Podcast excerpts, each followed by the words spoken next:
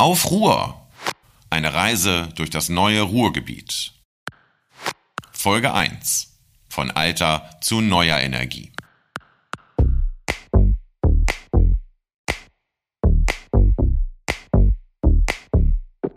Herzlich willkommen zu unserem neuen Podcast Auf Ruhr. Eine Reise durch das neue Ruhrgebiet. Warum neu? Weil das Ruhrgebiet sich gerade verändert und zwar gewaltig. Eigentlich hat es das schon immer getan. Die Region ist geübt darin, sich ständig neu zu erfinden, sich zu transformieren. Von einer Agrarlandschaft in rasender Geschwindigkeit hin zu den Bildern, die viele von uns noch immer im Kopf haben. Von Bergbau und Kohle, von Schwerindustrie und Öl.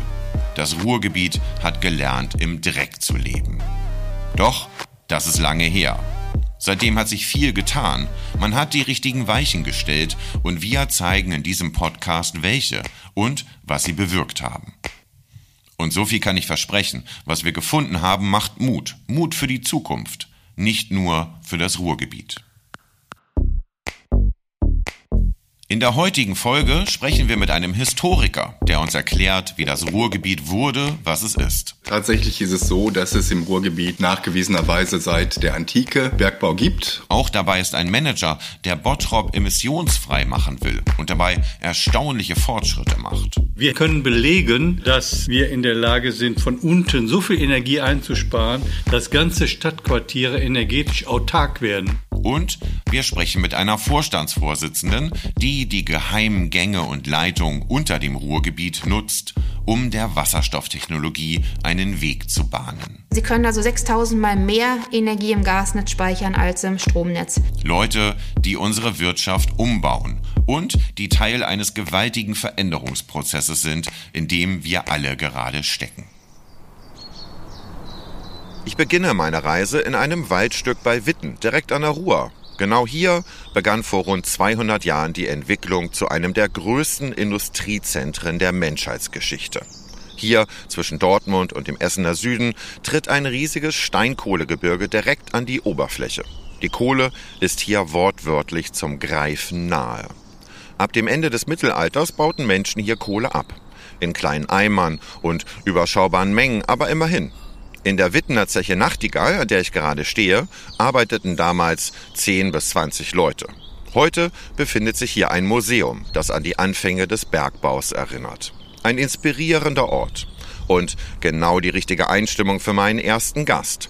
Dietmar Bleidig ist Wirtschafts- und Technikhistoriker, der die Entwicklung des Ruhrgebietes erforscht hat wie kein anderer. Er kommt ganz aus der Nähe hier, aus Hattingen. Da fahre ich jetzt mal hin. Hallo, Herr Bleidig.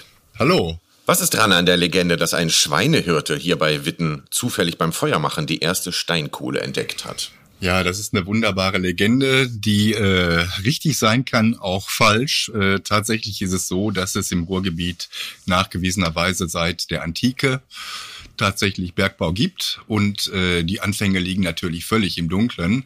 Urkundlich erwähnt ist das erste Mal das Mittelalter, Dortmund und Essen dort und dann seit dem 16., 17. Jahrhundert Bochum, Süden von Dortmund und auch hier in Witten.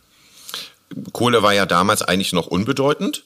Das hat sich erst geändert so um 1840. Da war Kohle auf einmal heiß begehrt und der wichtigste Energielieferant für ganz Europa. Wie kam es dazu? Sie deuten jetzt schon auf die Industrialisierung hin, die hier im Ruhrgebiet so ja ganz seicht in den 1830er Jahren beginnt, dann in den 1840er Jahren fortschreitet und mit dem ersten Boom dann in den 1850er Jahren ja zur Geburt des Ruhrgebiets dann wird. Ja, was waren das für Industrien ganz zu Anfang? Das ist von Beginn an hier im Ruhrgebiet äh, Eisen und Stahl und Kohle. Das ist eine ganz einfache Sache. Der Standortfaktor ist die Kohle, die Steinkohle und da man immer viel mehr Steinkohle benötigte, als man gewichtsmäßig Ärzte benötigte, hat man Transportkosten kalkuliert und gesagt, wir müssen das Erz zur Kohle holen. Mhm. Und das ist die Geburt des Ruhrgebiets auf der Kohle. Das mhm. ist der Hauptstandortfaktor gewesen. Was bedeutete dieser ganze Aufschwung für das Ruhrgebiet? Wie hat es sich damals verändert? Das Ruhrgebiet ändert sich äh, rasant innerhalb von 20, 30 Jahren von einer landwirtschaftlich geprägten Region zu diesem Industriemoloch. Das Ruhrgebiet war immer da, wo die Kohle gefördert wurde. Das war die, die Grenze, also eine wirklich feste administrative Grenze gab es nie. Es war das Industriegebiet. Und mit der Kohle beginnen dann eben in den 1840er Jahren die ersten Eisen- und Stahlwerke hier. Und auch diese kriegen dann in den 1850er Jahren nochmal äh, einen bedeutenden Aufschwung. Zahlreiche Gründungen entstehen hier und damit äh, ist das Ruhrgebiet äh, in seiner Startphase, wenn man so will. Und diese Anfänge kann man in der Grundstruktur bis heute erkennen. Ja. Und dann kam nach der Kohle, nach dem Stahl, der dritte Entwicklungsschritt, die Chemie. Äh, ja, die Chemie ist äh, ganz bedeutsam. Es gab äh, noch eine Art Zwischenschritt. Die Eisenbahn, Kohle, Eisen, Eisenbahn, das ist das magische Dreieck. Man äh, befruchtet sich gegenseitig. Das Schienennetz in Deutschland wächst innerhalb von drei Jahrzehnten um Zehntausende Kilometer. Und äh, das sind die Boombranchen. In der zweiten Phase der Industrialisierung seit den 1880er Jahren kommen dann dazu Chemie, Maschinenbau und vor allem Elektrizität. Elektrizität ist natürlich wieder sehr eng mit der Kohle als Energielieferant verbunden. Und in diesem ersten Schritt kommt man dann dazu, dass man äh, versucht, eine Wärmeökonomie aufzubauen. Sprich, man nutzt äh, Verbundsysteme, Synergieeffekte, die beim Zusammenspiel verschiedener Anlagen äh, miteinander entstehen. Also Abwärmenutzung beispielsweise. Und dann ganz besonders das Gas, was in der Kohle enthalten ist. Kohle ist eben nicht reiner Kohlenstoff, sondern besteht äh, bis zu 40 Prozent aus flüchtigen Bestandteilen. Und so gesehen bildet die Chemie Ende des 19. Jahrhunderts den Ausgangspunkt für ja, neue Geschäftsfelder des Bergbaus. Und das zündet dann so richtig in den 20er und dann in den 30er Jahren, als sich dieser äh, Kohle-Chemie-Komplex noch viel weiter ausdehnt. Und vor allem dann in den 30er Jahren, als die Nazis dann anfangen, äh, aus Kohle Benzin zu machen. Mhm. Ja, mit Hilfe von Wasserstoff. Prinzipiell können sie aus Kohle dasselbe machen wie aus Öl. Es ist nur viel aufwendiger. Es entstand so etwas wie eine Verbundwirtschaft. Heute würde man von Synergieeffekten sprechen.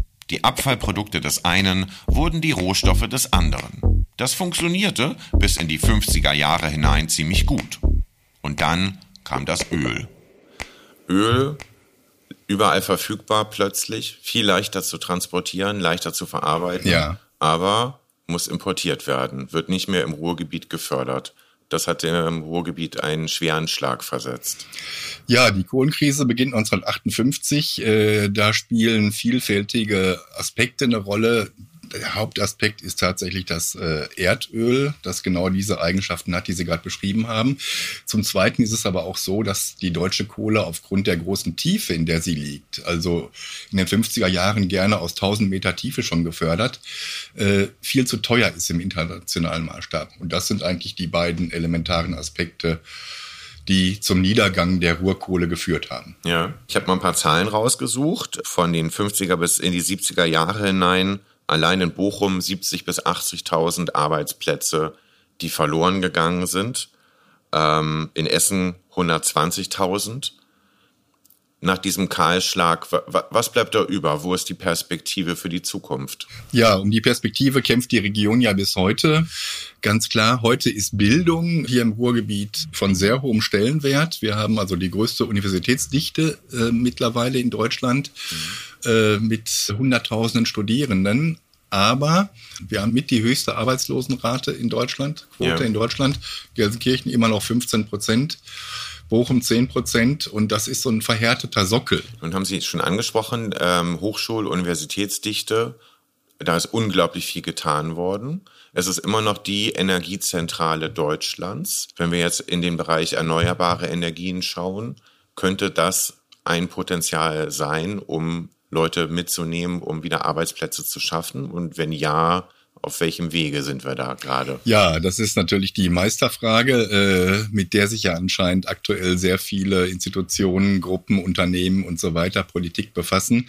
Tatsächlich ist Essen äh, der zentrale Energiestandort Deutschlands mit äh, RWE mhm. und E.ON. Das sind ja zwei der größten Konzerne Und man kämpft natürlich schon darum, dass hier äh, das Ruhrgebiet aufgrund seiner großen Erfahrungen, die mit Energie natürlich bestehen und die auch fortbestehen, äh, auch eine neue Zukunft äh, aufzubauen. Aber ich denke mal, dass wir sehr gute Potenziale haben, weil dieser Chemie-Energieverbund, von dem ich gerade sprach, der existiert ja in Teilen auch heute noch. Wir haben hier das dichteste Leitungsnetz für alle möglichen Arten von Gasen, sind mit dem Rheinland vernetzt, mit den Niederlanden die großen großen Erdgasleitungen laufen hier beispielsweise auch noch durch. Und so gesehen ist hier sicherlich die technische Infrastruktur, die äh, Unternehmenslandschaft und auch das Wissen vorhanden, um einen solchen Turnaround hinzubekommen. Ja. Ob die Politik zusammen mit den Unternehmen das dann äh, entsprechend gestalten kann, werden wir sehen. Wir drücken die Daumen. Ich ja. danke Ihnen fürs Gespräch. Für mich bleiben da noch viele Fragen offen. Kann ausgerechnet die Region, die so lange auf fossile Energien gesetzt hat, nun zur Energiewende beitragen? Fest steht, so wie jetzt geht es nicht weiter. Und die Leute hier haben das schon früh und schmerzhaft begreifen müssen. Aber wo sind die Alternativen? Auf der Suche danach bin ich nach Bottrop gefahren, nördliches Ruhrgebiet. Wenige Hochschulen, traditionell hohe Arbeitslosenquote. 2018 wurde hier die allerletzte deutsche Steinkohlezeche geschlossen. Ein Flecken, der nicht gerade vom Glück geküsst ist. Doch Bottrop kämpft um seine Zukunft und die ist eng verbunden mit der Sonne. Das kann ich sogar von oben sehen. Ich stehe nämlich gerade auf einer ehemaligen Zechenhalde an der Beckstraße. Hier thront das neue Wahrzeichen von Bottrop, ein Tetraeder, ein begehbares Kunstobjekt aus 200 Tonnen Stahl mit Aussichtsterrasse. Beim Blick auf die Umgebung frage ich mich, was wohl Burkhard Drescher, Geschäftsführer der Innovation City Management GmbH, denken würde, wenn er auf seine Stadt schaut. Hallo, Herr Drescher. Hallo. Welches Gefühl haben Sie, wenn Sie so auf Bottrop herunterschauen? Also man sieht eine Stadt im Wandel. Man sieht auf der einen Seite noch die Kokerei, die tatsächlich auch noch Koks erzeugt für die Stahlindustrie in Duisburg. Auf der anderen Seite sieht man das weitläufige Grün, was diese Stadt durchzieht. Man sieht äh, Stadtteile, die durch Photovoltaik geprägt sind. Und in dem Spannungsfeld kann man erkennen, welchen Prozess diese Stadt hier in den letzten zehn Jahren hinter sich hat, von der ehemaligen Kohlemetropole Bottrop hin zur Innovation City, zur Sonnenstadt des Ruhrgebietes, ist schon ein enormer Eindruck. Sie arbeiten ganz fest daran, das gesamte Image der Stadt praktisch umzukrempeln. Ja, die Stadt, also die Stadtverwaltung, der Oberbürgermeister und wir als Projektgesellschaft äh, wissen, dass die Zukunft äh, ja nicht in Kohle und Stahl liegt, sondern die Zukunft äh, in regenerativer Energie. Deshalb haben wir die Energiewende von unten erfunden und haben gezeigt, dass eine Industriestadt so einen Transformationsprozess durchmachen kann, dass sie zur Sonnenstadt oder zur Klimastadt wird. Und auf dem Weg sind wir gut vorangekommen. Das führt dann auf der anderen Seite auch dazu, dass äh, diese Stadt zum Beispiel die niedrigste Arbeitslosenquote im Ruhrgebiet hat, weil Unternehmen es äh, präferieren, in einer Stadt zu sein, die ein solches Zukunftsbild, wie wir es versuchen zu malen, auch hat. Mhm. Sie haben es geschafft, in zehn Jahren, glaube ich, die Treibhausemissionen hier glatt zu halbieren. Wie haben Sie das hingekriegt? Ja, wir haben ähm, die Energiewende von unten gestaltet. Während in Berlin immer von oben geredet wird, ja, wir bauen mehr Windkraft, wir bauen mehr Kabel durch die Republik, äh, wird geredet, geredet, aber wenig gemacht. Und wir haben einfach gemacht. Wir haben hier eine Strategie entwickelt, mit der wir den Leuten, die ihr Häuser besitzen, äh, über eine Energieberatung den Weg aufgezeigt haben, wie sie ihr Portemonnaie entlasten können, wenn sie Energiekosten sparen. Und über diesen Weg des Zurückdrängens von Primärenergie äh, in den Gebäuden haben wir im Grunde genommen dann auch weniger Treibhausgase. Das ist das zentrale Element eigentlich gewesen dieser Strategie, innerhalb von zehn Jahren die Hälfte der Treibhausgasemissionen äh, wirklich einzusparen. Und das geht aus unserer Sicht in der Geschwindigkeit nur, wenn man es von unten, von Haus zu Haus, zum Quartier, zur Stadtebene organisiert. Das klingt mühsam, Beratungsgeschäft. Sie haben über 12.000 Bürgerinnen und Bürger mittlerweile beraten, mehr als 300 Projekte in 3657 Wohngebäuden, wahrscheinlich sind es mittlerweile ein paar mehr, die sie realisiert haben. Das ist ganz beachtlich. Ja, ich glaube, das ist aber auch der, äh, der einzige Weg, der wirklich zum Erfolg führt. Und wir können belegen, äh, dass äh, in der Tat wir in der Lage sind, von unten so viel Energie einzusparen, dass ganze Stadtquartiere energetisch autark werden und gar nicht mehr abhängig sind von externen Energielieferungen. Natürlich alles nur in der Bilanz und ausgeglichen, aber immerhin möglich ist es technisch auf jeden Fall. Was dem im Wege steht, sind Regularien, die im Grunde genommen das ganze Entfalten dieses Weges auch nach wie vor behindern. Ja. Ähm, ich habe noch eine Zahl rausgesucht. Bundesweit werden jährlich ein Prozent des Wohnungsbestandes energetisch saniert. Bei Ihnen liegt die Quote bei 3,5. Ja. Das dreieinhalbfache, immerhin. Ähm, nehmen wir mal ein paar Beispiele. Photovoltaikanlagen hatten Sie schon gesagt und habe ich bei der Herfahrt hier auch schon häufig gesehen. Ähm, es gibt so ein paar andere Beispiele. Sie haben ein, ein Mini-Heizkraftwerk. Ich habe etwas gelesen von einem Projekt Sonne schweißt Stahl. Ja oder auch einem Energy Floor in einer Schule. Was verbirgt sich dahinter? Ja, zunächst mal haben wir wirklich intensiv ähm, das Thema PV äh, gefördert. Äh, und zwar gar nicht mit viel Geld, sondern mit nur kleinen Anreizbeträgen. Entscheidend war, dass unser Energieberater, Sie sagten ja, wir haben 4000 Energieberatungen durchgeführt hier in den Jahren, dass unsere Energieberater den Bürgerinnen erklärt haben, wie man zu einer Photovoltaikanlage kommt und dann auch erklärt haben, dass dann der Strom nur noch vier, vier oder sechs Kilowattstunden pro äh, kostet, ähm, was im Unterschied zu den 30 der Stadtwerke steht. Äh, und, und wir haben den Bürgerinnen geholfen, sozusagen die bürokratischen Hindernisse. Man muss ja ein Bundesstammdatenregister eintragen, man muss das bei der Einkommensteuererklärung angeben, man muss Umweltsteuer, Umwel Umsatzsteuer zurückholen. Alles relativ komplizierte Fragen. Aber wenn man es dann gemacht hat, spart man richtig Geld. Deshalb ist Bottrop die Nummer eins aller kreisfreien Städte in Nordrhein-Westfalen, in ganz Nordrhein-Westfalen, was die PV-Dichte pro Einwohner angeht. Die anderen Projekte, von denen Sie gesprochen haben, wir haben natürlich auch die Gewerbebetreibenden hier in der Stadt angeregt, sich an dem Projekt zu beteiligen. Und da hat dann diese äh, Schlosserei, ja, Technobox heißen die, haben mit eigener Kreativität ihren Betrieb umgebaut. Die haben Photovoltaik aufs Dach äh, geballert, muss man wirklich sagen, salopp, also jeden Quadratzentimeter ausgenutzt. Und da die viel mit Elektroschweißen machen, kommt daher die Formel Sonne schweißt Stahl, weil das ist ein Stahlbaubetrieb. Die schweißen große Stahlplatten zu Konstruktionen zusammen. Dann haben die noch andere Beispiele gemacht, haben dann die Paletten zu Pellets äh, geschreddert und damit eine Fußbodenheizung integriert. Wir haben den Redox Flow mit, mit dem Fraunhofer Institut Batterie besorgt und solche Themen mehr. Ähm, das ganze Projekt, haben Sie vorhin auch schon angedeutet, verändert die Stadt. Wie wirkt sich das konkret aus auf Gewerbeansiedlungen, Arbeitsplätze?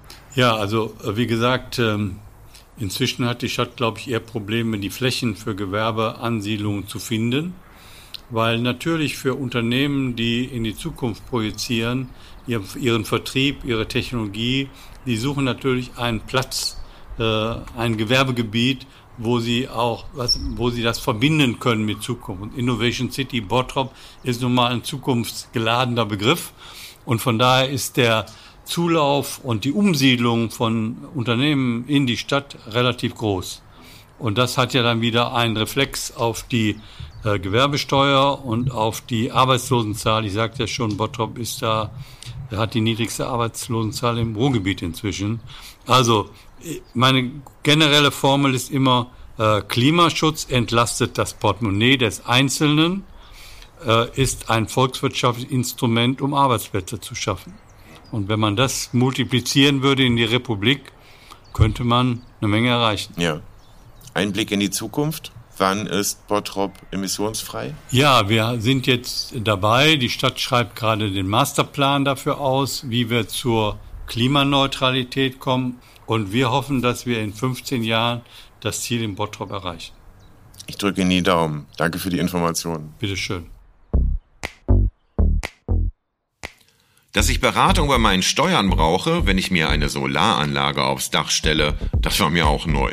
Merkwürdig. Und doch ist es ganz beachtlich, was Bottrop da geschafft hat. Zeit für eine kleine Mittagspause. Und ein Anruf bei einem, der das Ruhrgebiet kennt wie kaum ein anderer. Frank Gosen, Autor und Kabarettist und in Bochum geboren. Da lebt er immer noch. Und zwar gerne. Hallo Herr Gosen, wo erreiche ich Sie denn jetzt gerade? Hallo, guten Tag. Äh, ich bin in meinem Arbeitszimmer äh, unterm Dach und äh, die Sonne scheint. Das heißt, es wird ganz langsam jetzt schon mollig warm hier oben. In Bochum? Natürlich in Bochum. Ich äh, äh dachte, das muss ich nicht hinzufügen. Was verbinden Sie mit dem Ruhrgebiet? Ach, das, das ist immer diese, so eine, diese ganz allgemein gestellte Frage, auf die ich, obwohl ich hier seit 55,5 Jahren lebe, äh, nie so richtig die äh, Antwort geben kann. Weil, ja, es ist die Gegend, wo ich herkomme, die mich geprägt hat, aus der ich nie weggekommen bin. Was ist denn liebenswert daran, an dieser Region? Wenn man die Frage beantwortet, kommt man ganz schnell in all die Klischees, die über das Ruhrgebiet kursieren. Wir sind hier so äh, ehrlich und direkt und äh, gerade raus. Und, und ähm, wenn man hier nie weggekommen ist, weiß man, dass das auch oftmals überhaupt nicht der Fall ist. Also bei uns gibt's äh, genauso viele engstirnige Arschlöcher wie woanders auch. Ähm, ein Vorteil des Ruhrgebiets ist, hier gibt's äh, ziemlich viel auf ziemlich engem Raum. Äh, das Dumme ist, dass man sich diesen engen Raum äh, immer mit dem Auto erschließen muss und das nicht mit dem ÖPNV machen kann. Da dreht man durch. Wenn Leute von außerhalb kommen und die haben ja manchmal einen viel klareren Blick darauf, die sagen, dass tatsächlich die Leute Leute hier mit einer gewissen Offenheit auf einen äh, zukommen oder einen zumindest äh, äh, mit einer gewissen Offenheit empfangen, wenn sie nicht selber auf einen zugehen. Und ähm, äh, das, das, das stellt sich manchmal von innen so ein, so ein bisschen anders dar. Das Bild vom, vom Ruhrgebiet von außen betrachtet ist immer noch so von, von Kohle und Stahlindustrie geprägt. Warum, warum ist das so? Das ist ja heute. Äh, die Innenansicht des Ruhrgebiets ist sehr stark von Kohle und Stahl geprägt. Das ist äh, das, wovon viele hier nicht loslassen können, weil die Identität hier genau darauf basiert, so wie in anderen Gegenden Deutschlands die Identität eben auch auf Vergangenheit basiert. Ob es an der Küste dann ähm, die, die, die, äh, die Häfen sind und die, die Werften, die zum Teil auch nicht mehr äh, gibt oder eben äh, äh, in Bayern äh, laufen sie mit, mit Trachtenjankern rum, obwohl sie auch seit 100 Jahren keine Kuh auf die Alm getrieben haben. Ne? Also von außen, wenn ich mit Leuten von außen spreche, äh, kommt eigentlich mehr, kommen viele Bemerkungen zu der nicht ganz so hübschen Architektur, zu der Armut, die hier herrscht und auch ähm, dazu, dass wir von außen oftmals als äh, sehr selbstmitleidig äh, wahrgenommen werden. Also dass, äh, dass die Leute einen immer noch, äh, dass sie immer noch glauben, hier würden die Briketts durch die Luft fliegen, das ist, äh, begegnet mir eigentlich nicht mehr. Das ist mir noch Ende der 90er begegnet von meiner äh, Schwiegermutter, als ich die kennenlernte. Die dachte tatsächlich damals noch, man könnte nicht mit einem weißen Hemd durch die Bochumer Innenstadt gehen, ohne sich hinter den Ruß aus dem Kragen wischen zu müssen. Aber das ist natürlich schon lange Quatsch, weil zum Beispiel in Bochum die letzte Zeche 1973 äh, geschlossen äh, worden ja. ist. Ja, und deshalb ähm, wir hier intern und beziehen uns auf diese Vergangenheit. Und interessanterweise tun das die Generationen, die diese Vergangenheit nur mittelbar erlebt haben und auch ganz froh sind, dass sie die Arbeit, die damals verrichtet wurde, selber nicht machen müssen. Als ich jung war und äh, dann eben hier noch viele rumgelaufen sind, die Elterngeneration oder auch noch die Großelterngeneration, die eben noch in den Zechen gearbeitet hat und auf den Stahlwerken, die haben ja nicht darüber geredet. Die haben das ja nicht als, äh, als, als identitätsstiftend negativ wahrgenommen. Das kam erst ein, zwei Generationen später, bei denen wie, wie, bei Leuten wie mir, die klassischen Bildungsaufsteiger, die dann aufs Gymnasium gehen konnten und studieren konnten und dann auch noch Kultur machen, also bis mittags schlafen und äh, äh eine Menge feiern. Äh, und wir fäng, fangen dann an, uns so mit so einem äh, absurden Stolz auf diese Vergangenheit und auf die Arbeit dieser Verga der Vergangenheit zu berufen. Ja. Sie sind ja in den 80ern aufgewachsen. Sie haben da auch mal ein Buch drüber geschrieben ähm, 80er Jahre Ruhrgebiet. Trotzdem hat das ja offensichtlich die Leute noch geprägt damals. Was die Leute, also was jetzt speziell die 80er Jahre geprägt hat, äh, war was war was anderes, nämlich der Umbruch. Äh, der Umbruch fand ja damals äh, schon statt und da ist meine Generation äh, ist da mitten reingekommen. Also am Anfang der 80er, im Januar 1980 war ich 13,5 und am Ende 24. Äh, dann heißt erstmal, ich habe ganz viele Sachen, die für mein Leben prägend waren, äh, in den 80er Jahren das erste Mal erlebt. Speziell erste Mal richtig verlieben und alles, was damit zusammenhängt. Der erste Rausch, Führerschein machen, äh, Abi machen, studieren. Aber gleichzeitig, also das Ruhrgebiet, das klassische Ruhrgebiet wurde immer mehr abgewickelt. Immer mehr Zechen und Stahlwerke machten zu und es gab so große Arbeitskämpfe wie zum Beispiel Duisburg-Rheinhausen und so. Ne? Das haben die, die, die da gelebt haben und deren Familien da direkt von betroffen waren, nochmal viel unmittelbarer äh, erlebt. Das war bei mir und den Leuten, die ich kannte, schon nicht mehr der, der Fall. Äh, und für uns standen eigentlich alle Türen offen. Für uns ging es nur nach oben und nach vorne in den 80er Jahren. Das ist die, die, die, das Spannungsfeld, in dem ich aufgewachsen bin. Aber klar geworden ist mir das auch erst viel später. In den 80ern fanden, fanden wir da selbstverständlich, dass jetzt in den alten Zechen zum Beispiel Kulturzentren reinkommen. Die, die Zeche in Bochum ist im November 81 eröffnet worden und im April 82 war ich da auf meinem ersten Rockkonzert bei Trio. Hm. Und wir sind da alle tierisch abgegangen. Aber das war für uns, ja, wir haben diese neuen Möglichkeiten, die zum Beispiel mein Vater nicht hatte, äh, ganz selbstverständlich ähm, äh, hingenommen. Erst im Nachhinein ist mir klar geworden, wie besonders das war. Also diese, diese Umbruchzeit, diese, dieses Spannungsfeld, auf der einen Seite geht was zu Ende und auf der anderen Seite stehen einem alle Türen offen. Das hat äh, uns in den 80er Jahren hier äh, am meisten geprägt, finde ich. Muss man Fußballfan sein, um im Ruhrgebiet leben zu können? Was heißt muss? Es macht vieles leichter, weil es äh, Gespräche, äh, Anknüpfungspunkte für äh, Gespräche äh, gibt. Es gibt äh, einige, die, die sehen es zu verbissen. Also im Spiel sehe ich dann auch sehr ernst, aber man muss eben hinterher auch da wieder eine gewisse Distanz dazu kriegen. Und dann haben auch viele. Ich bin äh, gestern in Haltern aufgetreten und da habe ich dann so ein bisschen äh, Schalke gedisst. Naja, dann da reagieren die Leute schon, aber alle wissen, ja. das ist eine Frotzelei. Ich würde mir wünschen, dass Schalke in der ersten Liga ist weil äh, ohne Schalke macht die erste Liga für uns VfLer nur den halben Spaß. Damit es nicht so kuschelig wird, sage ich dann aber auch, das sind ja schließlich für uns fest eingeplante sechs Punkte. Äh, dann kam ja hinterher sogar noch der ehemalige Spieler Ingo Anderbrücke zu mir und hat sich ein Buch äh, signieren lassen. Und äh, da sieht man dann, dass bei den richtigen Leuten die Feindschaft dann auch nicht zu tief geht. Es ist halt was, wo man sich selber, äh, wo man seine eigene Identität so ein bisschen festigen kann, indem man sich so ein bisschen von den anderen äh, abgrenzt. Und das ist auch total wichtig in so einer zusammenwachsenden, ähm, ja, Metropole will ich das hier nicht nennen, aber in so einem zusammenwachsenden Ballungsraum. Die Leute müssen ja ihre lokalen Identitäten weiter pflegen können. Und da ist der Fuß Fußball enorm wichtig und deshalb darf es eine Sache niemals geben, ja. nämlich einen FC Ruhrgebiet. Wenn Sie Besuch von außerhalb bekommen, übers Wochenende, welche Orte würden Sie ansteuern? Also ganz klassisch. Ich würde die Leute immer mitnehmen, zum Beispiel auf Zollverein äh, in Essen, weil das sehr eindrucksvoll ist, weil das Ruhrmuseum toll ist, aber die, die, die ganze Anlage äh, super ist. Äh, überhaupt äh, die, die Überreste der, äh, der Zechen und Stahlwerke, also das, was bei uns die Industriekultur ist, das ist schon toll. Das ist in anderen Ländern äh, zum Teil komplett platt gemacht worden. Und hier können wir doch immer noch wenigstens so museal uns angucken, wie das früher mal gewesen ist. Und das hilft dann eben auch ähm, über den diesen, äh, ja, da, dann trotz aller Schwere der Arbeit früher über diesen Verlustschmerz äh, hinwegzukommen. Und es ist auch attraktiv, weil es woanders nicht gibt. Ne? Mhm. Auch sowas wie die Jahrhunderthalle in Bochum, sowas gibt's woanders nicht. Man kann auch äh, eine tolle Radtour machen, ähm, von, äh, hier von der Jahrhunderthalle in Bochum bis zur Zeche Nordstern in Gelsenkirchen. Das ist die alte Erzbahntrasse, die früher das Erz eben zu den, äh, zur, äh, zu Krupp transportiert hat. Und äh, ja, also eigentlich so die, die klassischen äh, Sachen würde ich machen. Und natürlich, was aber immer schwieriger wird, äh, es wäre ein Besuch einer alten äh, Eckkneipe äh, zu empfehlen. Man kann ja aber auch äh, ganz toll essen gehen und jüngere Leute finden hier äh, jede Menge äh, Clubs und so. Also ich meine, es bescheuert, das eigentlich überhaupt erwähnen zu müssen, aber es ist halt metropoler Ballungsraum, in der, in dem eben alles äh, geboten wird. Nur eben das Image ist nicht so, nicht so dolle. Junge äh, Künstlerinnen und Künstler, ich weiß das aus der Poetry Slam Szene, äh, die kommen hier hin, weil es hier halt äh, einerseits kann man hier einigermaßen billig wohnen und andererseits, und das ist ein großer Vorteil des Strukturwandels, gibt es hier Auftrittsmöglichkeiten. Wir können ja hier im Umkreis von 30, 40 Kilometern eine komplette Karriere bestreiten in dem. Ballungsraum von 5 Millionen Leuten, was äh, ungefähr ein bisschen mehr als die Hälfte von Österreich ist. Das ist wirklich Bundesliga. Für, für Leute, die zum Beispiel live auftreten, ist das hier natürlich ein Traum, weil man da ganz viel machen kann und äh, also trotzdem jeden Abend im eigenen Bett schlafen. Herr Gosen, ich bedanke mich für Ihre Zeit und das Gespräch. Jahrhunderthalle habe ich mir gemerkt, werde ich mir noch anschauen. Okay, ciao. Ciao.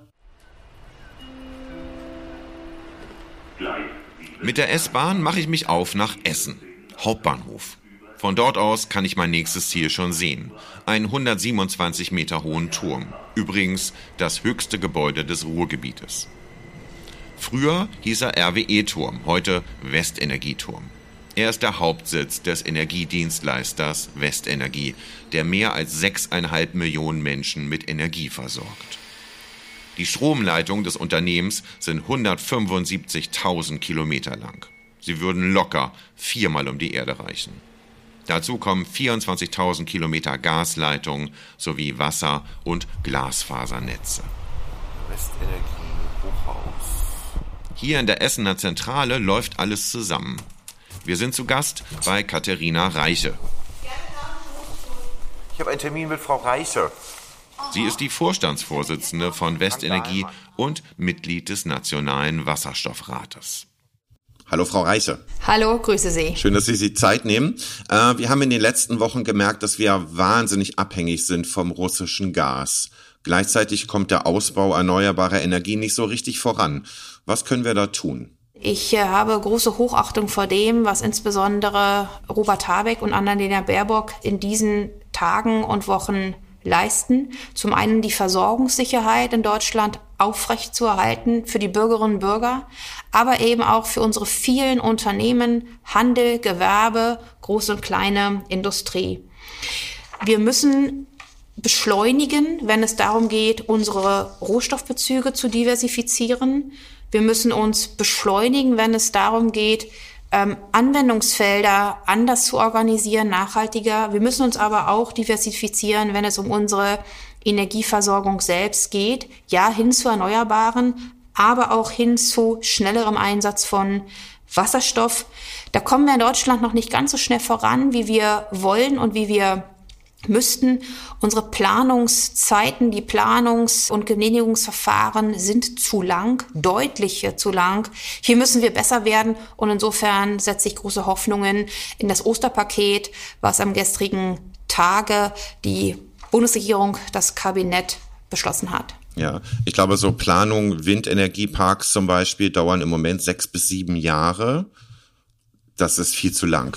Das ist viel zu lang. Ähm, schauen Sie, wenn wir sagen, wir wollen in wenigen Jahren 25, 26, 27 war jetzt genannt worden durch die Europäische Kommission von russischem Gas, dann sind das von jetzt ab tatsächlich nur fünf Jahre. LNG, Liquid Natural Gas, bräuchten wir eigentlich in großen Mengen schon in diesem Winter oder in dem kommenden Winter, Ende des Jahres, Windpark sieben Jahre, einen LNG-Port auch mindestens vier bis fünf Jahre.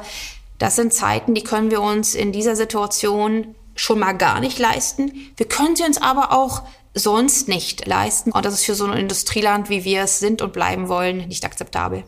Das Ruhrgebiet verfügt ja über eine sehr gute Infrastruktur an Leitungen, an Rohren für Gas, Strom, Sauerstoff, Wasserstoff, alles unter der Erde verbuddelt. Spielt das eine Rolle für die Zukunft? Definitiv. Das Tolle am Gasnetz ist, es liegt schon da. 550.000 Kilometer Gasnetz, weit verzweigt in jedem Haushalt, sind schon äh, vorhanden.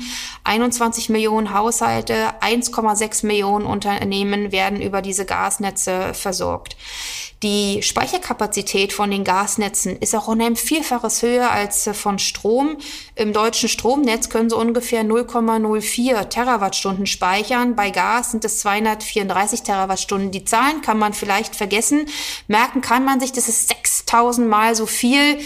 Ähm, sie können also 6000 Mal mehr Energie im Gasnetz speichern als im Stromnetz. Die Leitungen liegen da. Sie sind in einem technisch einwandfreien Zustand und sie können genutzt werden auch für den Wasserstofftransport.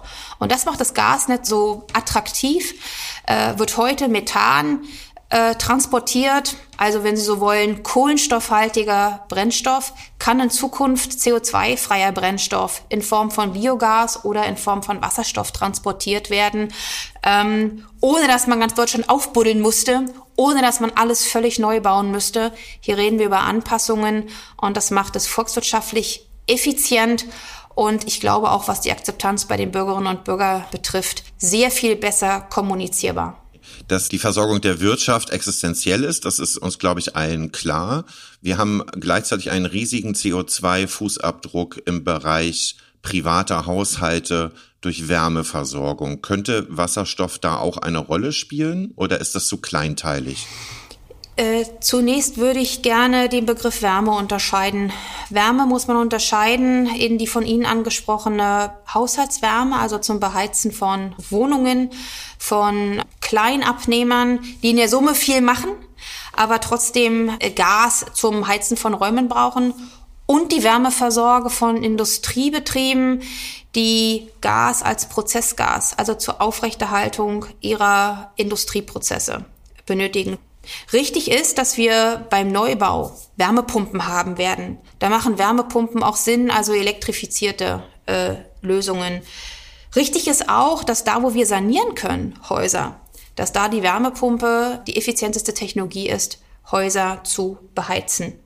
Das sieht aber anders aus, wenn Sie sich verdichtete Städte anschauen und somit wird die Wärmewende sehr individuell. Wir werden nicht die Wärmeversorgung in Deutschland auch im Endkundenbereich sicherstellen, nur über Wärmepumpen. Das ist technisch nicht machbar. Warum? Der Gebäudebestand in Deutschland ist ziemlich alt. Viele Gebäude sind vor 1970 gebaut worden, 51 Prozent. Und ein Viertel ist sogar noch älter, nämlich vor 1950. In einem ungedämmten Gebäude macht der Einsatz einer Wärmepumpe keinen Sinn. Deshalb wird hier Wasserstoff eine Rolle spielen, sei es in Form von BAKWs für Nah- und Fernwärmeversorgung oder sei es der Einsatz zumindest in kleinen Teilen von äh, Biogas. Ich bin jedenfalls der Überzeugung, dass Wasserstoff eine Option ist und für Prozess- und Industriewärme sowieso. Ja. Ganz kurz, BAKWs, erklären Sie es einmal kurz? Blockheizkraftwerke, das sind also sozusagen Mini-Heizkraftwerke, die man mit Wasserstoff betreiben kann. Gut. Wir beschäftigen uns hier ja mit dem Ruhrgebiet. Ähm, wagen wir mal einen kleinen Blick in die Zukunft. Kann das Ruhrgebiet eine wichtige Rolle spielen bei der Energiewende? Muss. Das Ruhrgebiet ist die Herzkammer, industrielle Herzkammer der Bundesrepublik Deutschland. Eine solche Dichte an großen und kleinen Unternehmen aus der Stahl-, Chemie-, Raffineriebranche, der Aluminiumherstellung, des Maschinen- und Anlagebaus, des Automobilbaus, der Glas-, Papier- äh, oder der Zementindustrie hat man nirgendwo in Deutschland. Und hier kommt eine beschleunigte Anforderung an die Transformation auf die Unternehmen zu. Es erklärt das Ziel nicht nur der Unternehmen, sondern auch äh, der Gewerkschaften, der Politik, ähm, dass die Wende so gestaltet werden muss, dass wir am Ende noch die Arbeitsplätze hier haben, dass wir den Wohlstand und die Wertschöpfung hier haben müssen. Und die Umstellung auf Wasserstoff, auf eine nachhaltige Energieversorgung ist deshalb zwingend. Der Krieg zwingt uns jetzt, eh schon ambitionierte Zeitpläne noch einmal nach vorne zu ziehen. Das ist eine gewaltige Herausforderung für die Unternehmen. Hier geht es um große Investitionen. Man stellt nicht mal einfach so große Stahlöfen auf Gas oder dann auf Wasserstoff um. Hier reden wir über Milliardeninvestitionen, die sich rechnen müssen.